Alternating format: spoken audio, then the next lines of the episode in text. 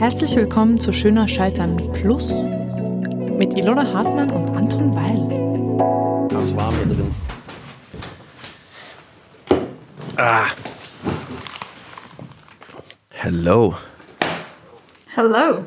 Das fühlt sich wahnsinnig exklusiv und extended an, was jetzt hier los passiert. Ich fühle es auch direkt. Ich habe schon Oder? Gänsehaut. Geil. Ja. Bei mir riecht es schon so ein bisschen nach Puma-Käfig. Es ist so warm in deinem Studio. Ja, also ich habe hier dann so, so Molton-Vorhänge, damit es nicht so krass halt. Und äh, ja, die lassen meine Ausdünstungen nicht durch anscheinend.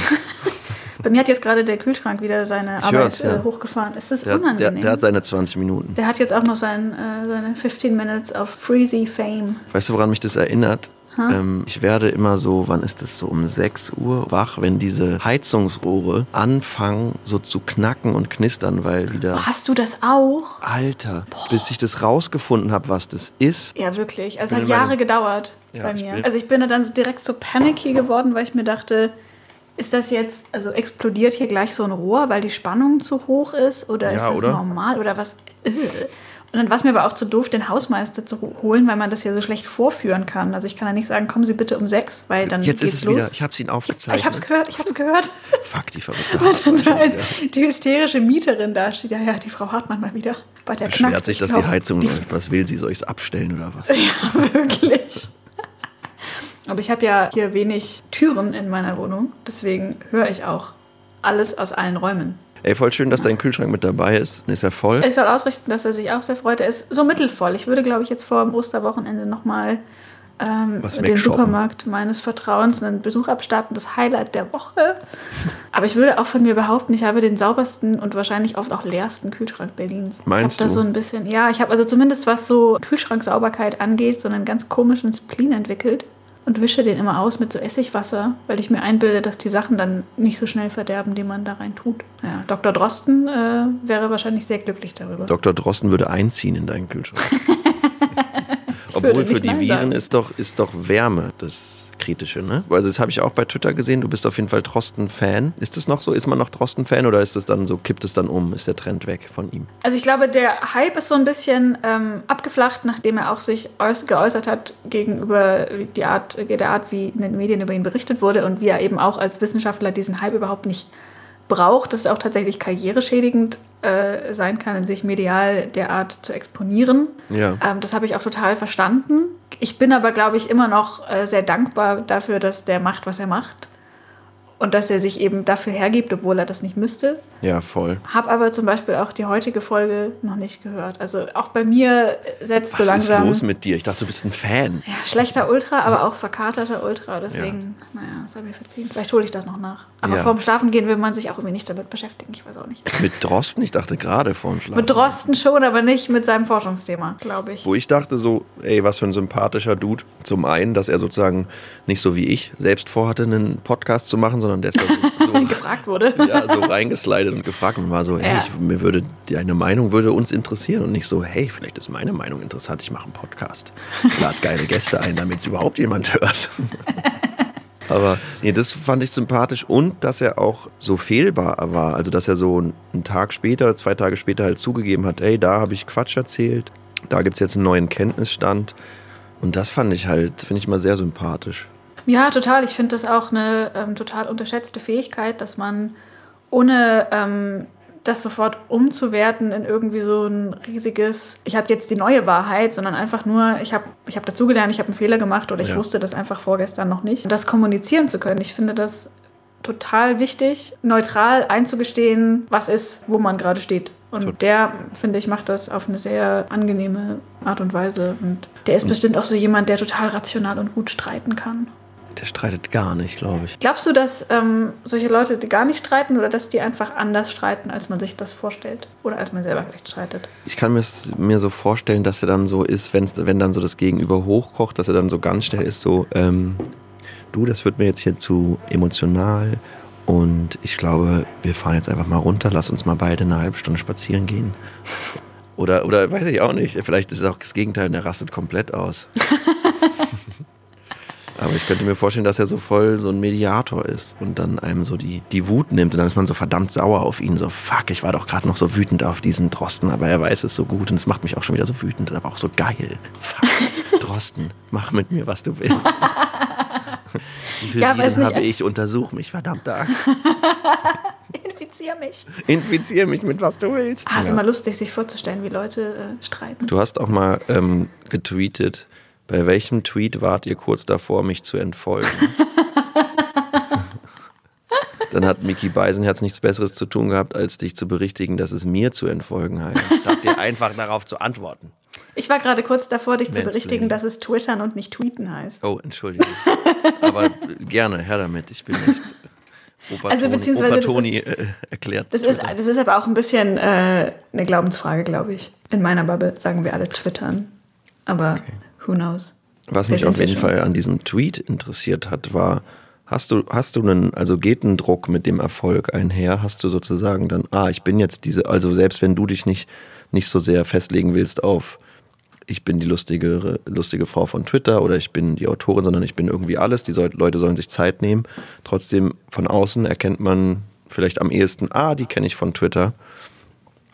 Hast du das Gefühl, das ist dann so, oh fuck, jetzt bin ich eingeengt in Twitter oder jetzt muss ich das Ding am Laufen halten, weil was passiert, wenn ich hier auf einmal nicht mehr angesagt bin? Ähm, also zuerst mal würde ich mir gerne die lustigere Frau von Twitter auf meine Visitenkarte schreiben, wenn ich darf. Das finde ich sehr schön. Ja, und zum anderen bin ich, Danke. zum anderen bin ich da auch voll ähm, hin und her gerissen. Also die meiste Zeit weiß ich nicht oder merke ich nicht, man merkt ja seine Follower nicht, außer man guckt jetzt aktiv auf seinen Account und denkt sich, oh, it's many. Ähm, äh, und ich glaube, der, der Hintergrund zu dem Tweet war auch, dass ich so das Gefühl hatte, ah, das ist jetzt mittlerweile echt so eine Zahl, die ich nicht mehr so ganz überblicken kann. Wer sind die eigentlich und wie finden die mich? Und das ist doch irgendwie so eine schöne self-deprecating Art rauszufinden, worauf die eigentlich stehen. Das war eigentlich eher so eine Meta-Art der äh, Nutzerdatenanalyse oder so. Also ich habe nur so den Anfang gesehen, der war halt natürlich so, ey, wir würden dir doch nicht entfolgen und so.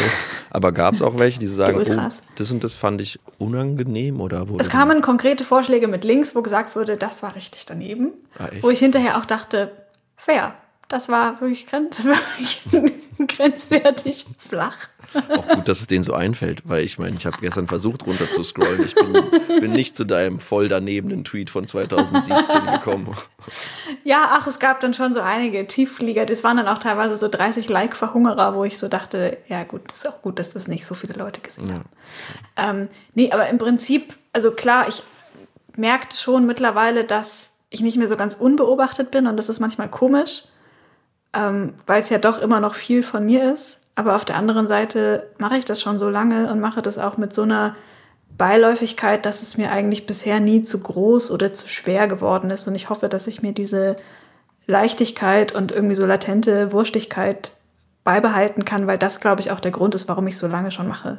Also Ja. alles, was einem schwerfällt und alles, was mit viel Druck, Erwartung und ähm, Leistung verbunden ist, wird dann irgendwann sehr stressig. Meinst du, es hat was damit zu tun, dass du sozusagen nicht mit dem Gesicht dafür stehen musst? Also, dass man jetzt, oder passiert es dir vielleicht sogar auf der Straße, hey, du bist doch Ilona Hartmann.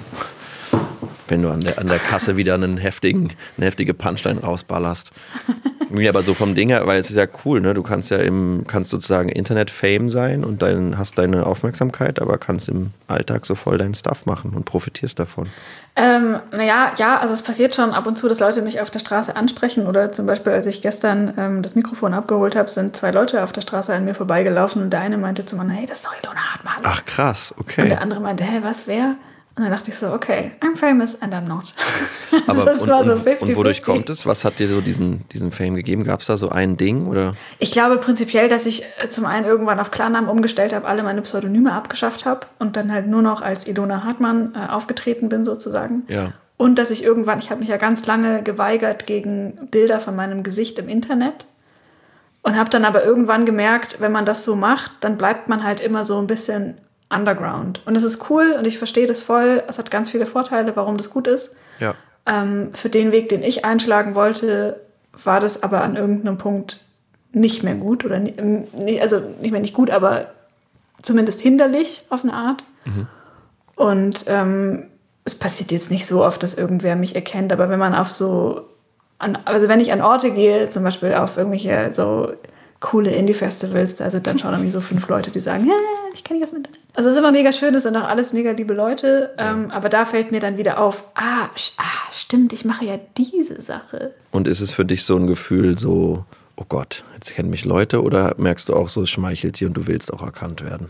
Nee, ich denke mir meistens, oh Gott, warte mal, ich, was habe ich angehabt? Was hab, ich weiß oft ja. nicht, was ich sagen soll. Ich bin immer noch sehr überfordert. Ich habe überhaupt keine Routine darin. Also ich war mal vor drei Jahren oder vier Jahren oder so äh, mit Michi Buchinger, den du ja auch kennst, äh, mhm. in Wien unterwegs. Und ja.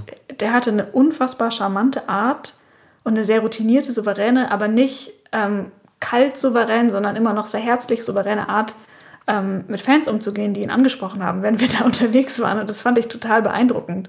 Also das mit kann welcher. Ich mir sehr gut vorstellen. Das passte dann auch gut zu seiner Kunstpersona oder. Absolut, aber ich meine, der war ja halt durch seine YouTube-Karriere sofort mit Gesicht und ja, Stimme und allem, was er hat, sehr präsent. Und der hat das wahrscheinlich früher lernen müssen oder sich überlegen müssen, wie bin ich denn, wenn mich jemand anspricht. Dadurch, dass es mir relativ selten passiert, ich finde auch, oder ich habe jetzt gar nicht das Bedürfnis, dass es mehr wird, ehrlich gesagt. Ich ja. finde es schon eigentlich cool, wenn das so sich im Online-Bereich aufhält. Ja.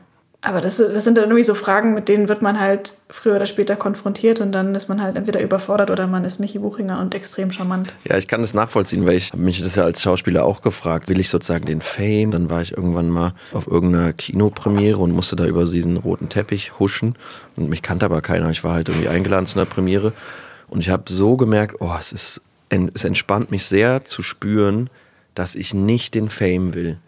Ich mhm. will nicht erkannt werden. Ich will die Möglichkeiten, die jemand hat, der, der Fame ist oder berühmt mhm. ist, der dann mhm. sozusagen mhm. durch seine Sichtbarkeit mit dem und dem äh, Regisseur oder der Regisseurin arbeiten kann, ähm, der ja die Möglichkeit hat, irgendwie Musik zu releasen oder mit denen und denen in Kontakt kommt und mit künstlerischen Personen. Mir geht es eigentlich immer um Verbindung und ich merke, ah, es ist krass viel möglicher, wenn man berühmt ist, aber ich will nicht dieses erkannt werden, überhaupt nicht. Ich brauche nicht bewundert werden, ich will halt geile Projekte machen. So. Total. Ähm, ich weiß gar nicht mehr, wer das gesagt hat.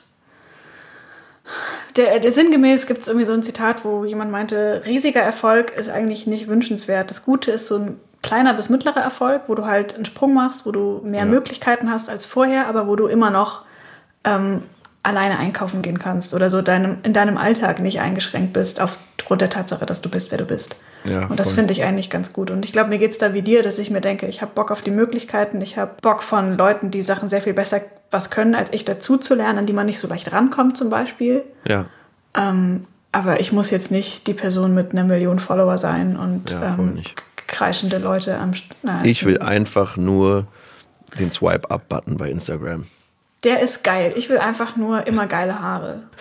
Swipe-Up-Button ist wirklich, also Swipe-Up bisher mein Lieblingsfeature. Ja. Das Beste. Ey. Einfach nur 10k Follower, dass man diesen Swipe-Up hat und dann ist auch scheißegal. Wann hast du Geburtstag? Ich verschenke eigentlich immer ganz gerne Follower zum Geburtstag. Oh, ich hatte gerade. Ach, scheiße. Verdammt, vielleicht kann ich nachliefern. Ey, gerne. Vielleicht ja, wenn wir diesen, wenn 2023 dann diese Folge tatsächlich online geht. dann brauchst du vielleicht auch nur noch so 99 bis Schau zum Swipe-Up und die kaufe ich dir dann. Ah, Der letzte Bitte. Push. Endlich Swipe-Up. Also, was ist Instagram? Hey Leute, ich kann Links teilen. Ja, Fun ja. Fact: Es fängt jetzt hier gerade das Heizungsrohr an zu knacken, über das wir vorhin geredet haben. Sehr gut. Aber der, äh, dafür ist der Kühlschrank, also das Heizungsrohr übernimmt jetzt so. Es, es ist ein akustisch ein ähm, ja. wilder Wechsel. Es ist ähm, genau schönes Concerto. Vielleicht, es, hat so ein, es hat einen guten Takt. Es könnte passen zu dem Jingle. Warte, den spiele ich mal kurz ein. Sie hören immer noch Schöner Scheitern mit Anton Weil. Heute Ilona Hartmann. Genau. Wow, das war ein knaller Jingle. Oder? Hammer. Krass. Geil. Wahnsinn. Willst du noch einen hören? Wir können, haben noch einen zweiten. Ja, zeig. Okay.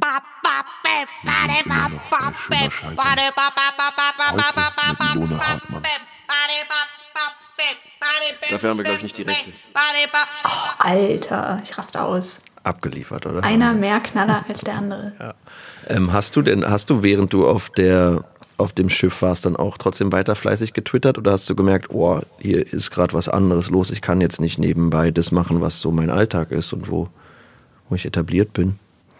Ähm, ich erinnere mich, dass das Internet oft sehr schlecht war auf dem Schiff. Ähm, das gab es dann teilweise wirklich nur in guter Qualität, wenn wir angelegt haben in verschiedenen Häfen. Und ich habe relativ viel Instagram Stories gemacht zu der Zeit, weil mir das einfach damals, glaube ich, mehr Spaß gemacht hat. Ja. Ich habe auch ein bisschen getwittert, aber nicht so viel. Und das, also auch gerade so mit Fotos und Videos eher so aus dokumentarischem Hintergrund, aber es war natürlich auch alles witzig aufbereitet. Also Ja. es gibt Leute, die mich teilweise heute noch darauf ansprechen und sagen, deine Donau-Stories, die waren ja wirklich legendary. War das dann so ein Luxusschiff? Oder so Nein, ein halt gar nicht. Also nee, überhaupt nicht. Das war ähm, relativ, also nein, ich muss jetzt aufpassen, dass ich nicht dieses Schiff runterrede. Das ist sympathisch gealtert. Sympathisch gealtert. Okay. Es wäre aber als Hotel jetzt nicht das Fünf-Sterne- Ja. Hotel, sondern eher so das äh, Drei-Sterne-Hotel. Und äh, es ist natürlich irgendwie was, was man nicht so oft sieht oder auch von innen erlebt. Das ist ja eher was, was Leute machen, die 50 Jahre älter sind als wir. Und ich glaube, deswegen hat das auch so viele Leute interessiert, beziehungsweise sind da so hängen geblieben, weil sie dachten, hey, das habe ich ja wirklich noch nie von aus der, der Perspektive gesehen. So Schiff mit alten Leuten erzählt von junger Frau und deswegen Ja. waren, glaube ich, auch diese Instagram-Stories dann so einprägsam. Hast du die noch archiviert? Kannst du die Ich habe, die archi ich habe die archiviert, ich habe irgendwann alle meine Highlights gelöscht aus irgendeinem Impuls. Keine Ahnung, ich fand das sah doof aus, ich weiß es nicht mehr. Da Aber kommt die Werberin in dir durch. Das ist noch mal geiler verwendbar, wenn das Buch dann raus ist. ja, wer weiß, wo das nochmal wo das noch mal Vielleicht hinkommt. noch mal die Highlights rausholen. nee, das Schiff selber ist eigentlich gar nicht so spektakulär und ich meine, das ist für ganz viele Leute einfach nur Urlaub, ne? Ja, voll. Das passiert jetzt auch nicht jeden Tag, der crazy shit. Mir fällt dazu so eine Bilderserie von William Minke, ein toller Fotograf. Und der hat auch so eine Serie gemacht, wo er dann auf so einem Touristendampfer war. Und das ist absurd, wie das, wie, mit, wie, wie viele alte Leute da sind und dieses Deutschtum oder dieses Touritum. So. Ja, voll. Wobei ich sagen muss, ich war eigentlich eher so die. Das, das Klischee war eher ich. Also ich habe so antizipiert, wie es sein würde und wie da alle äh, nur beige tragen und wie alle Funktionskleidung anhaben und wie alle schon ab Mittag saufen. Äh, turns out, eigentlich war ich die Einzige, die so das richtig dumme Touri-Deutschi-Klischee gelebt hat. Und alle anderen waren halt eher so lässige Best-Ager, die halt auch viel Sport gemacht haben, viel Rad gefahren sind. Da kann man sich ja irgendwie gut beschäftigen, die halt so diese ganzen Städtetrips mitgemacht haben mit Programm und ich halt immer so, ja, ich ziehe heute eine beige Hose an und vielleicht das andere beige Hemd und dann, wann macht nochmal die Bar auf? Ja. Bin ich schon wieder Also- besoffen oder noch besoffen? Wo bin Genau, ich habe mich da, also auf jeden Fall Bullrichsalz war ein guter Freund und ich habe mich teilweise selber einfach ein bisschen ertappt gefühlt. Meine doofen Hybris, die man halt so hat als junger Mensch. Ja. Und ähm, das Buch kommt wann raus? Der ähm, bisher noch ähm, aktuelle Erscheinungstermin ist der 21.07. Weiß gesa ehrlich gesagt gerade nicht, ob es da Corona-bedingte Verschiebungen gibt in der Hinsicht. Also ich glaube, dass der, man auf Lesungen und sowas noch mal eine Weile warten muss. Oder die digital abgehalten werden, wer weiß. Und Aber da heißt kommt es es? raus. Es heißt Land in Sicht. Land in Sicht. Hm. Schön. Ich bin echt gespannt. Ja, ich auch. Das ist ja auch mein erstes Buch und ich weiß auch wirklich nicht, wie das alles ist. Dein Vater hat ja schon was gelesen? Äh, mein Vater hat, ähm, ich habe ihm das mehrfach angeboten, ob er das irgendwie vorher oder zwischendrin oder danach oder wie auch immer lesen möchte. Und er hat gesagt, nee, mach mal in Ruhe fertig und gib's mir, wenn es fertig ist. Insofern nein. Okay. Aber ihr Hm, habt. Kontakt, also ihr seid sozusagen. Ja, also wir telefonieren regelmäßig und wenn es die Zeit und die Zeiten zulassen, dann ähm, fahren wir zusammen weg oder sehen uns. Also ich sehe meinen Vater tatsächlich öfter gerade als meine Mutter, was auch ja. interessante Häufigkeitsverschiebung ist in meinem Leben. Das heißt, jetzt als erwachsene Frau hast du sozusagen wieder einen Vater und kannst ihm begegnen als Tochter. Genau, aber eigentlich auch so ein bisschen, weil ich beschlossen habe, mir den in meine Biografie reinzuschreiben und zu, entschieden habe, dass das jetzt so sein soll. Und glücklicherweise hat das funktioniert. Ähm, also Voll das schön, weil es ist ja auch einfach irgendwie, also es fühlt sich so, als ob es einfach dein Recht wäre als Kind, dir diesen Vater zurückzuholen, den ich hattest. Das finde ich total toll. Ich finde schon, dass man als Kind ein Recht auf einen Vater oder eine Vaterfigur hat, glaube ich. Ja.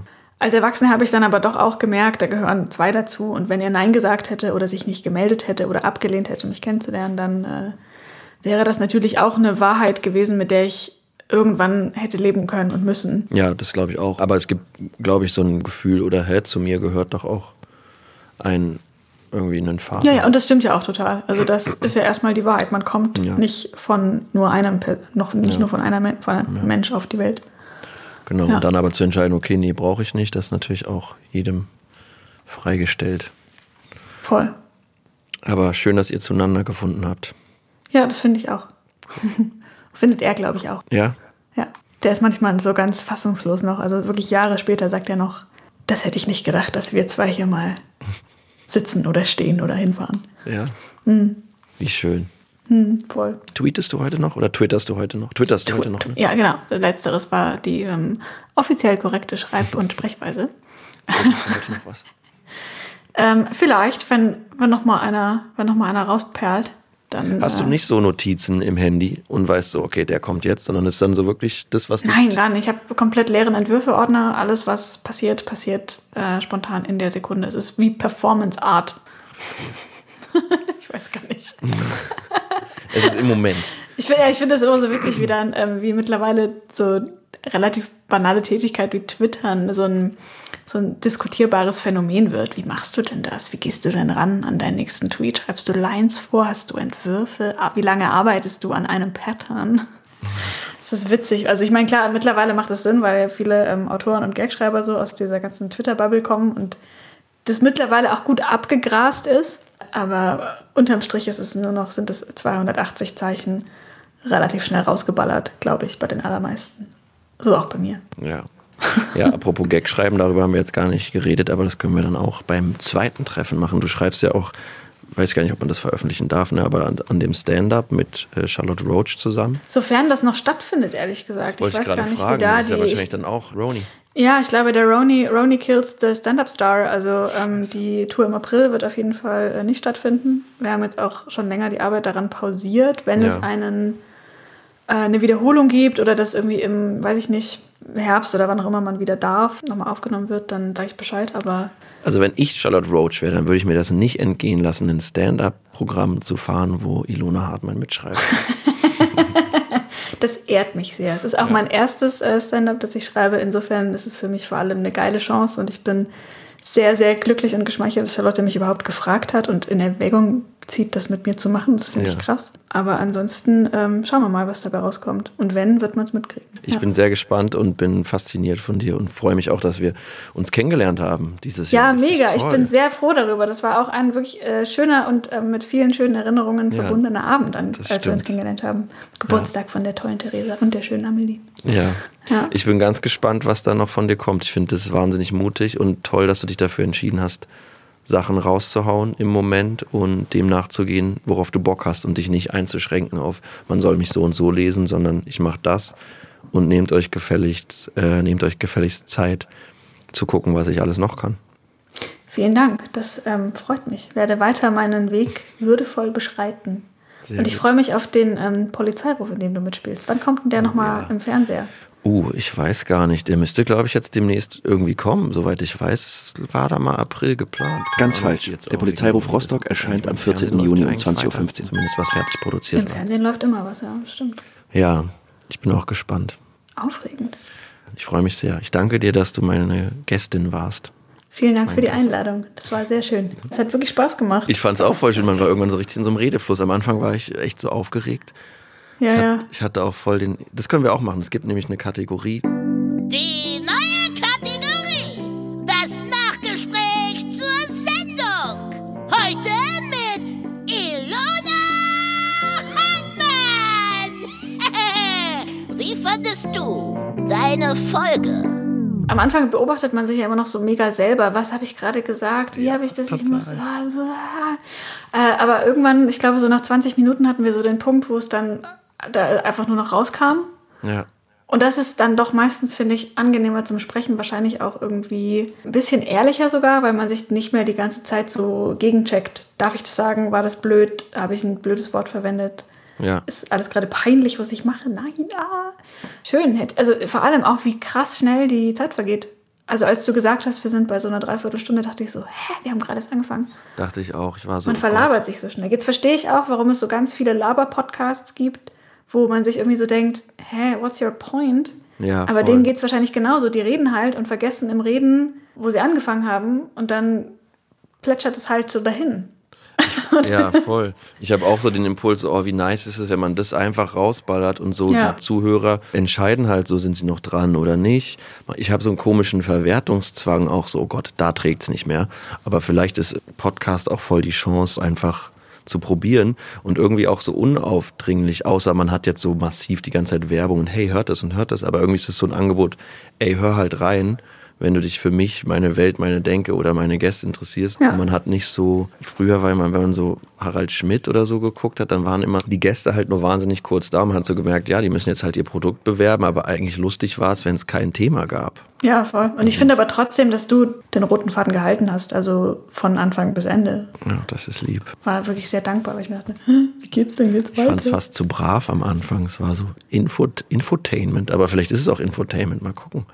Naja, wenn man sich so ein bisschen vorstellt und irgendwie, ich meine, ich bin jetzt ja auch niemand, den man äh, so krass kennt oder so, dann muss man wahrscheinlich erstmal so ein bisschen. Ach, ich glaube, du bist schon eine bekannte Nummer.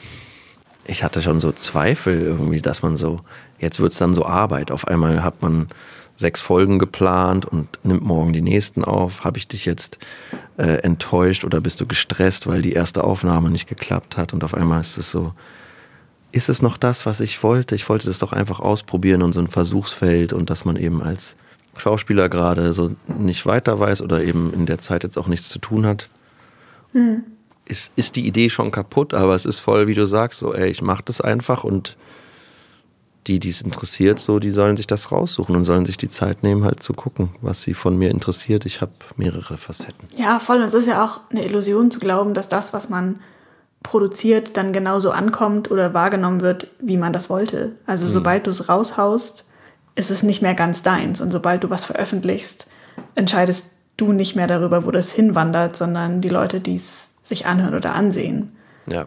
Und die Kontrolle darüber behalten zu wollen, ist, glaube ich, irgendwie der Trugschluss, weil die hat man nicht mehr ab dem Moment, wo man was veröffentlicht. Ich bin auch sehr gespannt, wie man das mit so ein bisschen Zeit wohl findet. Also wenn man dann so, ach, was war das eigentlich für eine Phase, als wir dann alle einen Podcast gemacht haben oder so.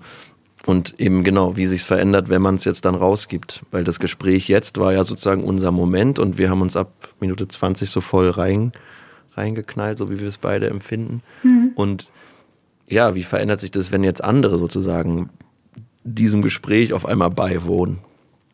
Voll interessant. Hast du das mitgedacht die ganze Zeit, dass du dachtest, Nee, so, gar wie nicht ist das? gerade. Ja. Gar nicht. Also, was heißt gar nicht? Vielleicht unterbewusst so, ah, das war jetzt lustig, ich hoffe, das amüsiert die Leute oder Hm. ah, cool, dass irgendwie das mit dem Kühlschrank passiert ist oder so. Das fand ich dann in dem Hm. Moment halt lustig. Ich mag halt, wenn so ungeplante Sachen passieren. ja.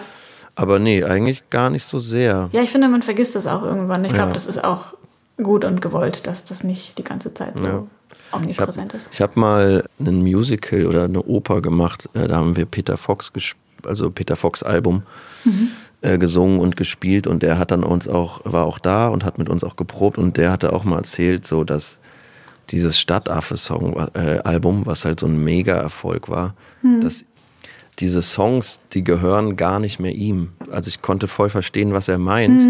Weil klar, jeder hat seine Story zu das da und damals habe ich das gehört und hier und da und es ist so, ja, der Prozess ist abgeschlossen. Es ist nicht mehr so sein Album. Fand Total. Also das kann ich total nachvollziehen. Das ging mir auch beim Buch so, dass ich gefühlt das Gefühl hatte, seit der Abgabe ist es immer ein Stückchen mit jedem Produktionsprozess weniger meins geworden. Das fängt an bei der ersten Lektoratsrunde und das fängt, das hört auf bei, was kommt aufs Cover, welches Foto nehmen wir für die Klappe, was äh, so, also da gibt es ja ganz viele Zwischenschritte und mit jedem Mal muss man sich ein Stück weit verabschieden davon, wie man dachte, dass es würde. Weil es Ja. wird nicht so. Das habe ich leider nicht gefragt. Aber hast du denn das Gefühl, du wirst auch noch ein nächstes äh, Buch schreiben? Oder bist du so, weil ich kenne von vielen Leuten, die dann so schreiben, sind so, ey, dieser Prozess ist so hart, man ist dann sozusagen süchtig danach und wird dann wieder was machen. Aber du hattest jetzt gar nicht so beschrieben, dass der Prozess so krass hart war, was ich eigentlich ganz gut finde, aber ich weiß gar nicht, ob es so war oder nicht. Also ich habe mir schon beim Schreiben vorgenommen, dass ich gerne beim Schreiben zumindest eine gute Zeit haben will. Und das habe ich, glaube ich, weitestgehend geschafft. Also ich habe mich jetzt nicht den Sommer über gequält, Ja. sondern da schon irgendwie das Gefühl gehabt, das geht noch gut parallel mit allem, was ich sonst nur noch so machen und auch nicht machen will. Ich fand anstrengender jetzt den Pro Produktionsprozess von Lektorat und ähm, was man dann so innerhalb dieser Buchbranchenmühle für Schritte mitgehen muss als Damit es Autorin. gesehen wird und Aufmerksamkeit erregt. Ja, auch irgendwie zu merken, ach stimmt, ich bin ja eigentlich einfach eine Debütantin und ich habe gar nicht so viel sagen in der Sache, die aber doch sehr viel ich ist, nämlich Ja. mein, mein Buch, meine Geschichte. Ja. Ähm, aber so unterm Strich fand ich Buchschreiben eine schöne und eine sehr beruhigende Arbeit, weil die so langwierig ist. Also weil ich ja gewohnt bin, ich mache kurze Projekte, ich schreibe schnelle, schnelle Sachen. Und das Ja. Buch war so ein sehr beruhigender, wie so ein Bass, der sich so gezogen hat über mehrere Monate. Und das hat mich immer wieder total geerdet, wenn ich so bewegte Zeiten hatte und dann manchmal Angst hatte, oh Gott, ich knall, glaube ich, einfach bald durch. Ja. Und dann ist mir eingefallen, stimmt, ich habe ja noch das Buch und das war so die schöne heilige Aufgabe, der ich mich dann manchmal widmen konnte. Und ähm, insofern glaube ich, dass Buchschreiben für mich psychisch als Autorin was Gesundes ist. Ja. Ähm, und ich glaube, beim zweiten Buch hat man auch dann schon gar nicht mehr so viel Erwartungen und Ja. Hoffnungen vielleicht auch wie beim ersten. Insofern ja, also ich glaube, da, es kann gut passieren, vielleicht nicht sofort, aber prinzipiell würde ich jetzt nicht sagen, dass mich der, das erste Buch abschreckt oder so. Ja. Eher ich Bestärkt denke, hat, weiterzumachen. Ja, man, man kann es schaffen. Auch ich kann es schaffen. Voll schön. Auch voll Ja. gut, dass es toll werden kann, ohne dass man durch die Hölle gegangen sein muss. Also was ja auch so antrainiert ist von außen. Total, ich habe das auch total oft besprochen und habe immer gesagt, Leute, mir geht es aber irgendwie gefühlt noch zu gut dafür, dass ich gerade mein erstes Buch schreibe. Was mache ich denn falsch? Ja, Also ich hatte so ein paar Breakdowns, aber gefühlt zu wenige und das war alles zu wenig krass und zu wenig hässlich. Es war eigentlich an sich eine machbare und manchmal eine schöne Arbeit und Ja. man da muss sich irgendwie dann auch erlauben, dass schwere und große Sachen Spaß machen dürfen die ganze Zeit. voll schön. Es, es passiert. Cool. ja. Ey, danke dir. Danke dir. Ich freue mich sehr. Wir hören uns äh, demnächst wieder privat, ohne dass andere Ja. zuhören. Oder die, die halt um drumherum stehen, wenn wir uns denn wieder draußen treffen dürfen. Ja, unbedingt. Wobei das fühlt sich gerade so ein bisschen an, als würden wir unter einer Decke stecken. Also like literally. Ja, voll. Ja. Es ist, hat echt was Intimes, dass man so die Kopfhörer auf hat und dann so die Stimme so nah hört. Wirklich, es ist so nah. Es ist so Ja. lustig. Bisschen, als ob man in der Höhle so was ausheckt. Ja, voll. War das jetzt der erste Podcast, den du aufgenommen hast? Das war der erste Podcast, den ich aufgenommen habe, aber wird die zweite Folge. Geile. Jetzt Wer wird die erste einfach Folge? Erste Folge ist Helene Fares und Josi Miller. Ach, geil. Ja, Josi kenne ich. Die kenne ich schon bestimmt seit acht Jahren oder so. Ja, ich grüße sie von dir, wenn ich darf. Ja, unbedingt. Ich, Ich bin sehr gespannt, da bin ich auch aufgeregt, weil die kenne ich gar nicht persönlich. Und ich fand es halt cool als Aufhänger für eine erste Folge, dass man jemanden einlädt, die halt einen coolen Ja, Podcast haben ja. und mir so ein bisschen so, dass die die Profis sind und ich der Trottel, der das Ja, voll. weiß, Die sind auch mega lässig. Also ich glaube, die beiden im Boot, Cool. die sind äh, eine sichere Bank. Fein. Sehr gut. Ich wünsche dir einen sehr schönen Abend. Danke dir. Dir auch. Mach's gut. Und bis bald. Bis bald. Ciao. Tschüssi.